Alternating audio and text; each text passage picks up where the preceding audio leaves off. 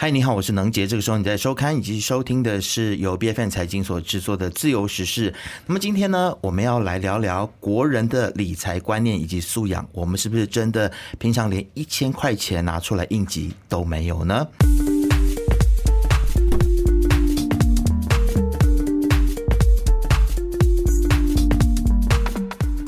据国家银行总裁纳都阿卜杜拉希，他就表示说，将近一半的大马人呢，很难有一千令吉拿得出来应急啊。那么他也指出呢，我国人民在财务管理方面呢，仍然是处于短期规划的一个状态，很像我们没有一个长期的思维。那其实呢，我们。在国人的这个财务管理的方面呢，其实，在自身财务风险上面的这个处理的能力以及管理的能力也是比较弱的。那么，大马雇员公积金局的主席丹斯里阿莫巴德里他就透露说，根据财务教育网络 FEN，在这个上面他就显示说，多达百分之八十四的国人呢是没有每一个月定期的存款，大部分人呢只会定期的进行短期的储蓄，然后呢。在月底就把它给花光光了。那么为什么会花光光呢？因为就是为了要支付日常的开支嘛。那我们也看到了前财政部长东姑扎夫鲁呢，他就说，金融科技的应用已经影响年轻人的理财观念，以及带来负面的影响了。那使年轻人呢是比较倾向于说先花钱。后存钱，但是真的有存钱吗？这也是我今天很想要问的啊。那么根据每三年进行一次的财务能力与包容性需求的这个调查，就显示说，国人的理财知识增长以及理财态度以及理财的做法呢，其实并不相符。这也是令。到大家比较担忧的一件事情，是不是国人对于理财的危机感不足呢？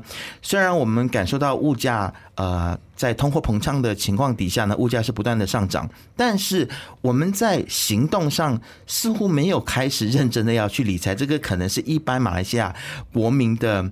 一个生活的态度。那么今天呢，我们就很荣幸邀请到理财课程导师 Desmond 庄国辉博士，也是我们的老朋友，来跟我们谈谈正确的理财知识。欢迎你。哎，你好，阿 Sir，好，大家好。是，真的是好久不见了，好久不见，还是一样的容光焕发。对，而且我觉得你的气色比之前看到你的时候更好了。啊，可能压力比较小了吧。是啊，您现在是已经转换跑道了，对不对？对啊，现在去呃。还是在教育的管道上，不过已经换了东家。OK，哦，就从政府的呃一些机构里面呢，我就退下来，现在在大学里面任教。哦，希望能培养多一些呃财务上有能力的。不过现在主要是教市场学了哈。OK，是在学校里面任教是不是比较开心？看你真的是 比较感觉上整个人的气色也更好了，然后更加活泼的感觉。其实是这样啦，因为毕竟你是在一个这样的状况。之下，然后在管理财务上呢，多多少少我们也可以看到，每个人都有他的压力哦。就算刚才你所带出来的，就算没有短期的压力啦，没有长期的压力，也有短期的压力。而且这种压力呢，它是无时无刻的困扰着我们。尤其是当啊国人啊在一些财务上的认知还是不是这样成熟的话呢，它就会影响他方方面面的每一个财务的决定。而且每一个财务的决定呢，将会影响你的短中跟长期的。所以等下我们。快来分享一下。至于刚才的那些调查跟报告呢，其实对于我们听下来，好像不太关于我们的事。因为如果他这样说呢，他没有针对个。别的状况哦，不过他真的是有带出几个重要的，例如说啊，一千块钱，如果你在应急的时候，你到底可以有这一千块钱吗？这个你就可以立刻哦，如果你现在正在听节目的哦，看节目的，你首先很简单的事情哦，驾车千万不要了啊！如果你是在呃一个很安静的情况之下，看看自己的钱包有没有一千块钱，可能你现在会开始问哦，为什么要看现钱？我可能有一些电子钱包、电子钱包啊、银行的钱等。的，首先你不要呃有个迷失哦，有很多人告诉我说我没有问题啊，我随时可以应急。我会问他下一个问题：你的应急是用信用卡应急吗？哦，这个不是刚才那个报告所指导出来的。我的意思是说，你要有现金一千块，或者在银行户头里面随时可以调动一千块，而不是动用信用卡或者先用未来钱啊。那个你就可以大概去了解。如果你还不太了解我在说什么呢？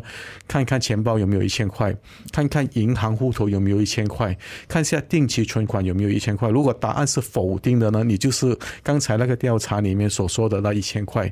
至于说在财务上的认知，还有一些财务的能力呢，其实根据 OECD report 呢，哦，那个时候我们大概是可以理解，其实国人普遍上在财务认知。财务能力还有财务计算上呢，还是有一些偏差，因为它是以啊三十个国家来作为比较啊，马来西亚是属于啊蛮低，就是讲比较落后的，所以我们会谈一谈。是对，因为刚刚博士你说的这个现象啊，就是根据二零二二年的这个世界银行的数据呢，马来西亚人的这个储蓄率其实相对是比较低的，排在东盟地区的第六名而已啊，就是后段班了吧？我觉得，那这个是不是也是反映出一种消费至上，还有？这个及时享乐的文化呢？其实是这样。如果他说你的呃排在东门里面是。第六，其实我们只有十个公盟国家，如果排第六，其实如果考试来说就是不及格了哈。简单的来说，但是我们要看那份报告它是针对些什么。比如刚才我说的，它是看你的财务上的认知，就是说你在财务的教育到底是属于偏高还是偏低。当然，还有你的财务能力，在运用金钱上，到底你是属于核心应手呢，还是有一些隐忧？最重要的是啊，在计算上，在财务管理上，你有没有这个能力？例如说了，简单。当一个比喻，如果今天有个机会摆在你面前，说回酬可以五十八千。啊，如果再用来比较另外一个可以回酬二十八千，这样你如何做出一个选择呢？啊，这就关系到刚才所说的报告，你的财务认知能力、你财务的计算能力，还有你财务规划的能力到底在哪里？等下我们会详细这样谈一谈，这种能力是怎样培养出来的？是，但是其实呃，博士你在做这个理财的教育已经蛮久的一段时间了嘛？如果相比较你刚刚开始做理财教育的时候，一直到现在，你觉得马来西亚的国人对于理财的观念有没有多多少少有一些进步呢？就比较起刚刚开始的时候，好好，我在这个行业大概接近二十年了哦，啊，有大概的十三年是在做理财教育。就我从这二十年到十三年的情况之下呢，我看看国人呢是比较会在财务管理上呢有比较多的认知，而且在管理财务上呢有他自己的一套啊。但是啊，因为通过国家不断的努力了啊，尤其是经过啊国家银行跟等等的机构啊，包括公积金局啊，已经有提升，就讲他们开始认知了，我在财务上应该注意些什么。例如刚才说的一千块哦，因为我们之前是没有一个。观念怎样说是应急能力好还是不好？但是有了这一千块呢，就大概你可以了解，你随时可以拿出来应急吗？如果你还是听不懂我在做什么呢？回去三年前，在那个我们的 COVID-19 pandemic 的时候啊，你先问问你自己了哈。如果在呃没有影响的情况之下呢，能度过这三年，我先恭喜你了，你是属于少数的啊，因为很多多多少少被影响，这样那一个应急能力就可以说通了。如果你在没没有工作的情况之下，你可以支撑多久？如果在呃 pandemic 在这个 COVID nineteen 呢，有几个行业是特别受影响的，酒店业、旅游业，很多是被裁员或者减薪哦。大概你就可以了解我在说什么了。我原来啊没有那个资金进来，真的会困扰我，影响我每一天的生活啊。这个就是。啊，那个概念就是应急的概念，你要先要有啊。当然，再加上啊，不同的管道一路推广一些理财知识，而且经过这一个介绍不同的财务的产品呢，国人慢慢对于这些已经有认知。但是足够吗？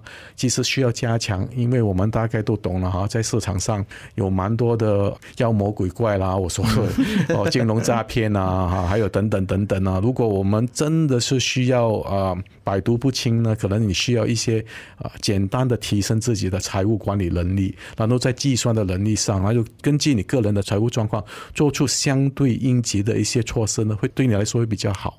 对，那其实我自己个人的观察就是说，虽然现在的年轻人他们可能是啊在中国会博士，还有很多人的这个努力之下呢，大家可能对于理财比较有观念了，但是会不会有的时候也是大家想着说我去赚快钱，比如说我去做一些短线的一些投资，然后赚到钱，但是如果你没有有理财的能力的话呢，可能就是赚多少就花多少的这样子的一个状况，然后忽视了对于未来退休的一个储备还有规划。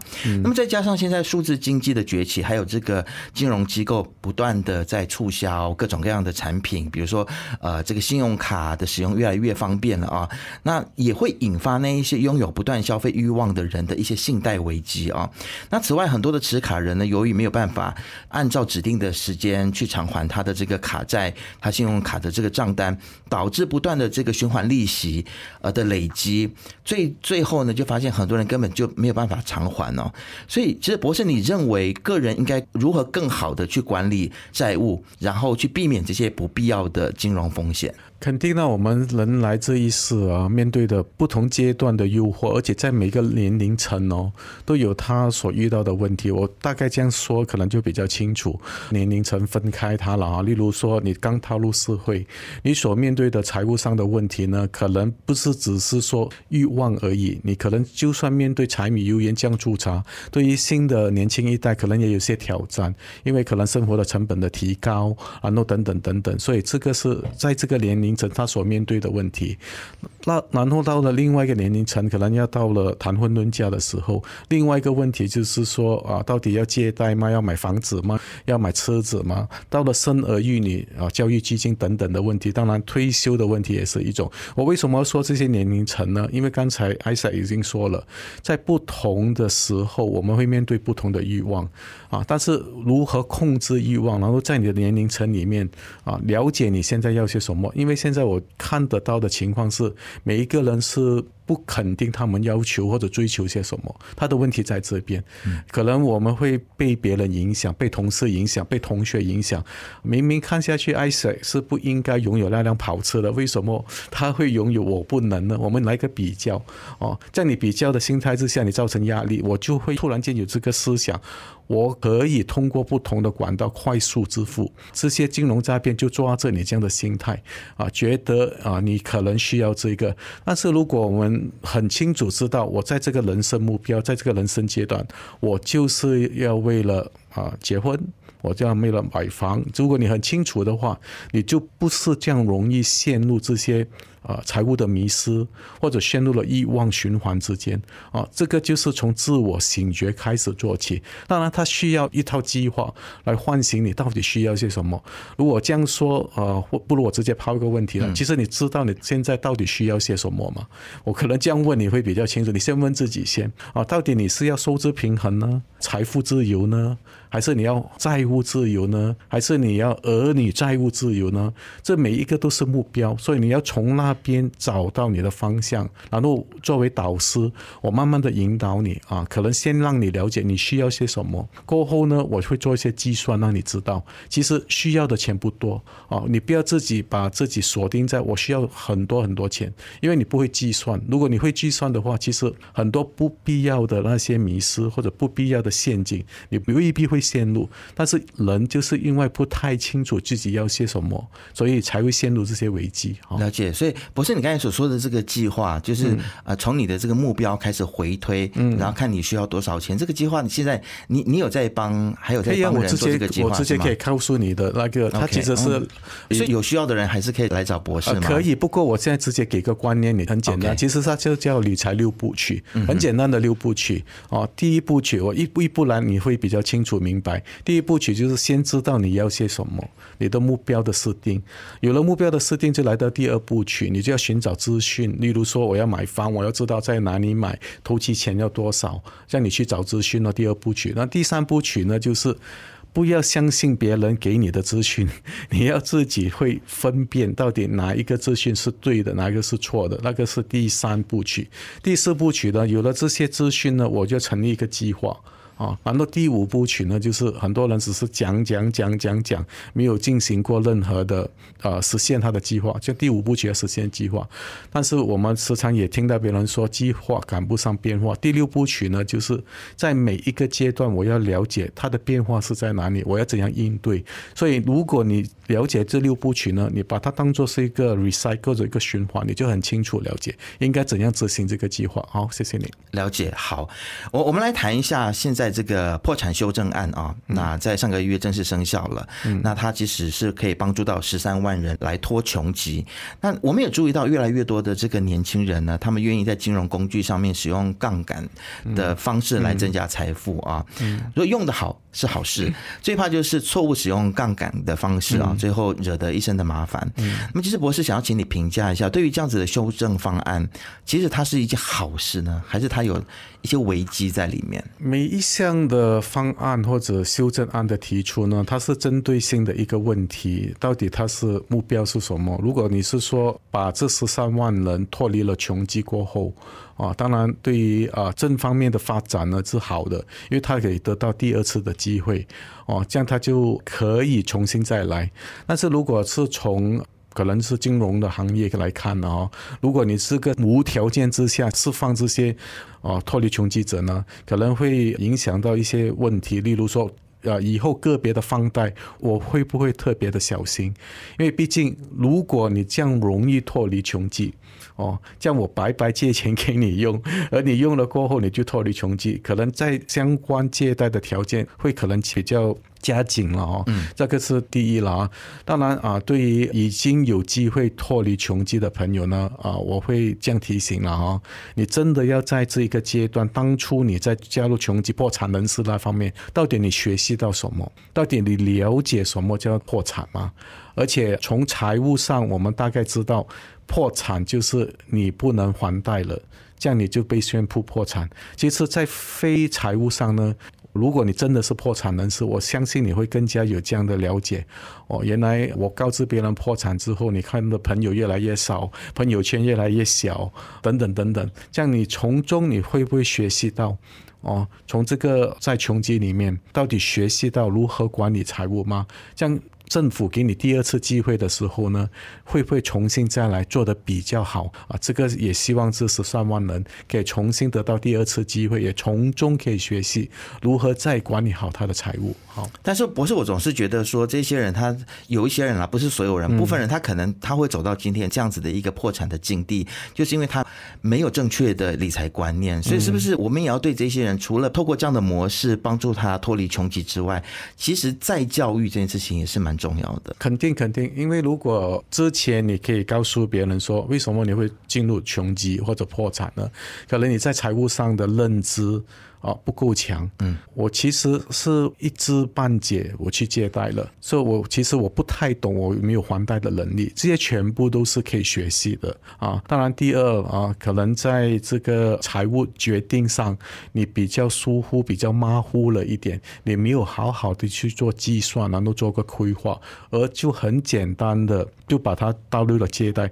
其实我是蛮同情还有第三种人的，什么第三种人呢？就是为了爱别人，他去做担保。嗯，哦，叫你做了担保，其实不关我事的，就是因为我要帮助你，我做了担保，我无端端就被破产了啊！当然，第四我们要注意，可能他没有看财经啊，B F M，如果他有看的话，可能他会比较清楚啊，到底在财务管理上应该如何的做啊？谢谢。是，就我们也有一系列的这个理财相关的节目也将推出，所以也希望大家可以继续的来收看我们的节目。好，那庄博士，我们来聊一下关于这个投资理财的部分啊。那现在有很多的这个所谓的这个高报酬率的这个投资理财的产品，但是高报酬率意思也就是说，它可能它的风险也比较高啊。那很多人他可能就会耗尽了自己的家财或者是自己的储蓄，甚至我在之前有听到有人就在那个 EPF 还可以去把它拿出来的那个年代，拿 EPF 去投资所谓的比如说金融产品啊，或者是这个。臭啊，对，等等这些，那最后当然我们看到很多人就是血本无归啦。对，对于这样子的一个现象跟状况，博士你会提供一个怎样子的建议呢？首先我们要回到那六部曲了，为什么你要投资？因为这个很多时候啊，其实很搞笑的啊，因为你问那些投资失败的人，其实你为什么当初你要投资？我不懂啊，艾塞叫我投资，我不是投资了；老婆叫我放钱，我不是放钱了。其实你在完全不懂怎样的状况之下，而把这笔钱。拿出来，而且呃，很多朋友啊，不懂你相不相信，太过相信人了，太过相信人了，就是为了 I say 一句话，我们打个比喻了啊，就把钱放下去了啊。这边可能再提醒一下，所有的金钱要储蓄下来，要存到那笔钱，其实不简单的。啊，就算你可以说了，那笔是你的红包钱，父母留给你的钱，你也要想象哦，哦，父母留给你的钱呢，也是他们打拼一世人哦，辛辛苦苦存下来的钱哦，所以我们真的是在投资上啊要做好自己的功课。最起码，我不是说你一定要你赚钱，最起码你要对这笔钱要负上一个责任。无论那笔钱是属于你与否，你自己一定要有个责任。当你有那个责任了过后，你就会很小心，就看每一步，到底我这笔钱，我的目标是在做什么？例如你要买房，这样你要比较呃详细一点告诉我说，如果我是做你的导师，我会问，这样你要多少钱来买房？啊，我会带你进入的。例如说，你要买一个房一百万，可能你要投期钱二十万，你现在只有十万，这样很清楚吧？你的目标就是十万。这样如何赚这十万？我下一步就会问你：这样你可以承担十万变五万的风险吗？如果你答案是否定的，哦，利润告诉我说，我就直接问艾 s 了哦，你能吗？十万变五万可以吗？不能啊，不能，就是说你不可以期待短期回酬。是，这样我会给一些时间，可能七年到八年里面，还是要看自己的风险的。这个承担的能力在哪里？风险承担能力，但是你要告诉他为什么。OK，哦，因为每一个人可以承担，有些人可以承担，有些人不能承担，所以因人而异。我先让你了解清楚先。如果你有七八年的时间，你想翻倍，其实也是蛮可以说是 OK 的，八九八千左右。啊，一年的回酬，这样你就很容易去理解为什么要从 EPF 那边拿出来，因为 EPF 给你六八千哦，这样你要超过六八千，你要九八千，你要做些投资，我理解，这样最起码你知道你为什么要这样做，而不是跟风啊，羊群心态，我因为别人去我就去啊，这样你了解了过后。当然要提醒一句，每一项投资都有风险的。嗯，哦，像你要了解一下，你对于这个金融产品你理解吗？如果今天我叫你投资做一个生意，那个生意你是做了三几十年的，这样对于这些朋友来说完全没有风险了，因为行内行外我很清楚。如果今天你无端端叫我去投一个行业啊，现在很多了，P to P、Crowdfunding、Fund 一大堆，你完全不了解这个整个生意的运作，你突然间把这笔钱拿出来，像人家好像广东人讲的了哈，好似石沉大海，咚一声就冇了，就是这样的意思。所以你要清楚你那笔钱怎样哈。我再啊总结一句，每一笔钱它的来源都是有限的。所以你要对这笔钱负责，你真的要知道它的来龙去脉，钱要往哪里去，然后做自己的功课，每三个月检讨或者每一年检讨，因为有了时间表就比较好说啊。还记得吗？以前我们有那个成绩单，那个成绩单的作用是什么？还记得吗，艾塞？哦，可能半年过后啊，没有读书，OK，打两下，这样比较努力一点啊。成绩单就是这样的意思，所以你的回酬表也是这样的意思。所以每一年到了年尾，现在是十一月嘛，十二月的时候是时候做功课了，把你所有的投资来做一个总结，到底。它是红字还是蓝字？OK，如果有任何是属于红字，你要做一些检讨咯，是不是投资失误，或者是市场不太好，还是等等等等？哦，这个就是在投资上应该要理解的基本的知识。好，谢谢。嗯，那其实，在投资上面要了解更多的知识也好，或者是说要储蓄也好，其实我相信很多人都是为了让自己未来，呃，特别是在退休的时候呢，可以有足够的足够的钱去做你的生活开销。但是现在我们也看到了，包括了。像是在新加坡，我们看到新加坡有很多的这个年纪比较大的老人都出来工作了。为什么呢？因为其实公积金是没有办法去支付他们的生活的。那这样子的一个危机也可能会发生在我们马来西亚嘛？看样子很像是会的，因为其实呢，国家银行也在一直不断的对大众发出这个警示，说国人的退休金储备呢，可能是不能够维持退休生活的。所以，博士，你认为是不是？其实很多人在退休的时候都会。遇到现在像新加坡的这些年纪比较大的人所遇到一样的困境。首先，我们要这样说了啊，退休对于年轻人来说其实是蛮遥远的，但是对于一些朋友来说，可能就是五年、十年后的事。对，对我来说就是不遥远了。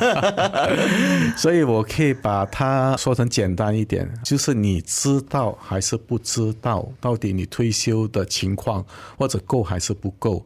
如果告诉我说五年后你不知道那个情况会怎样，其实不要自欺。欺欺人了，你应该是懂的，因为如果五年的时间就是五年过后嘛，哈，大概你有多少，你每一年要用多少，OK，它有一个 formula，我可以等一下很快速的告诉你，它也是六部曲，我也很快速告诉你等一下。不过我们先了解先，到底你是。懂还是不懂啊？如果你懂的话呢，你知道你五年要做些什么，将来要花多少，这样你应该把精力放在如何可以快速的或者准备好你的退休金，因为他是用几十年来准备的。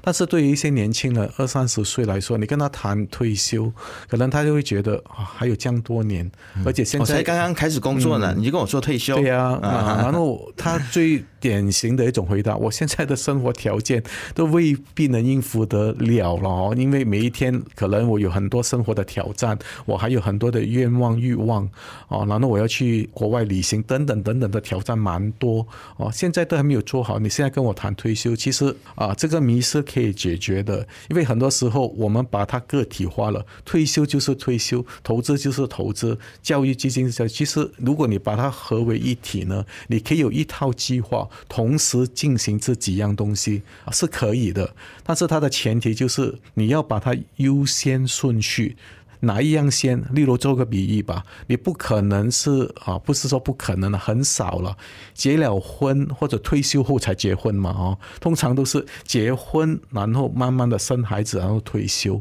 哦，因为如果你有那个顺序，你大概就懂了。这样结婚就是可能我要先做，嗯，在结婚之前重要的东西就是可能我要房子，嗯，我要车子。哦，然后生儿育女、教育基金等等，哦，其实这整个它可以规划成一个个人财务计划的。不过现在我是谈着退休规划，刚才我也答应你说，我简单的告诉你，我们该如何好好的来规划我们的退休生活，还有退休所需要的这个费用。OK，不用紧啊，因为可能我讲的会比较快一点，没有办法。但是你可以大概有个概念先啊，计算上我会很简单的告诉你，它是六部曲了啊。第一部曲我们要知道。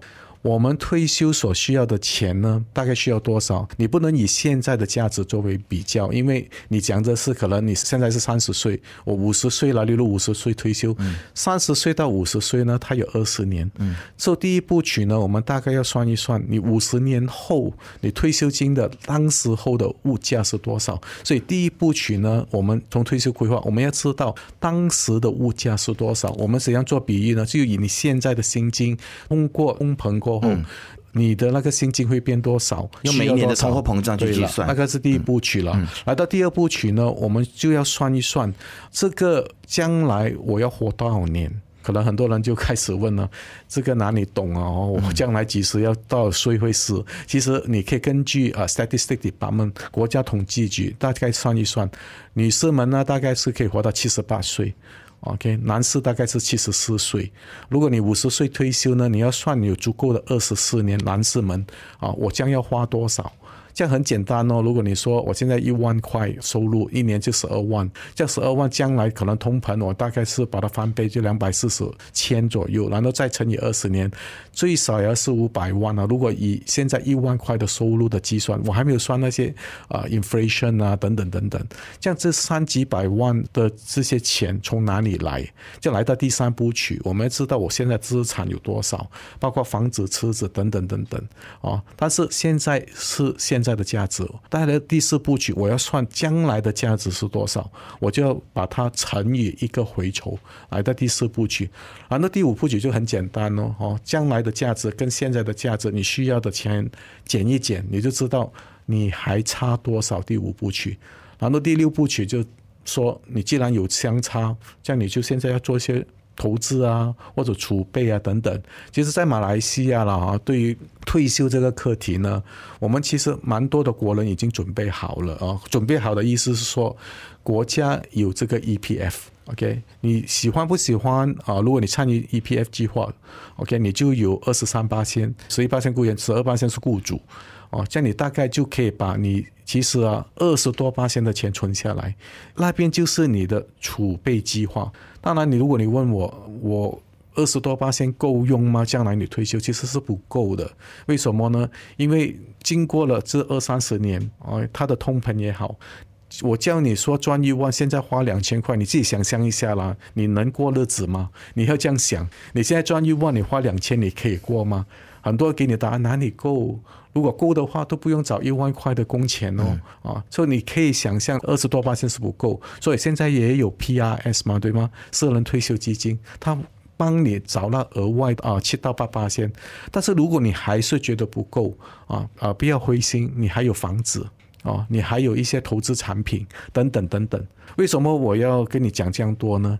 因为很多人就是担心不够而胡乱的投资。但是如果你会计算的话，你觉得其实相差不太远。啊，最主要那笔钱我不动它，这样可能我还相差那十多二十八千左右，这样你就不会太过积极的或者。不看什么投资产品都去投资，这样你就会减少很多投资上的风险啊！这个就是针对退休规划给大家一些建议。好，谢谢。嗯，不要因为焦虑对，所以去乱投资了，还是要计算一下自己到底够不够。那其实啊，不晓得博士你会不会也觉得说，现在 EPF 也可以开放大家多存一点钱进去？你觉得在有能力的范围之下，是不是可以考虑呢？其实呃，之前有一个访问啊，有问这个 propose 的灵活性的 account 啊，我把它称为 account tree 了啊，OK，会不会比较能解决现在的问题啊？当然，重点还是在那边，你有没有多余的钱可以放下去？嗯，OK，我当你是有了哈。OK，但刚才他是用这个词嘛的伸缩性，伸缩性是什么呢？随时可以进可以出。但是为什么到最后很多退休人士他会用 EPF 的钱呢？因为那笔钱很久一段时间，他只是能进不能出。但是如果你有伸缩性呢，你又进又出的话呢？其实问题已经在这边了，是你很难把钱存下来。所以如果有一些条件之下啊，这样可能你能把钱只进不出的话，他真的能帮到你。好，谢谢。是好，那今天非常谢谢博士来到我们的节目当中，跟我们聊了这么多。那希望大家呢，在透过今天的节目之后呢，对于自己的理财规划也好，或者是对自己的这个退休生活的规划也好呢，都可以多一些的概念。那如果还是不太清楚的话，可以联络博士，对不对？啊，可以啊，可以啊，嗯，谢谢你。你啊，你可以呃上我的 Facebook 去联系一下。不过我也是剩下一分钟了，大概说一说。我虽然从公家那边退了下来，但是我成立了一个慈善基金，有父母的名字啊，是免费的推广理财教育。如果有兴趣的话，可以看一看我的 Facebook。我用我父母的名义啊，叫永富钱庄啊，来做免费的理财规划啊，也是为学校、大学啦做一些免费的推广啊。谢谢大家。博士的心真的是很大啊。好，谢谢博士今天来上节目。自由时事是 B F N 财财经制作的节目，你可以在财经的官网 c a i j i n 点 m y b f n 的网站以及手机应用程式以及各大播客平台听到我们的节目。自由时事，自由聊时事，让你做出正确决策。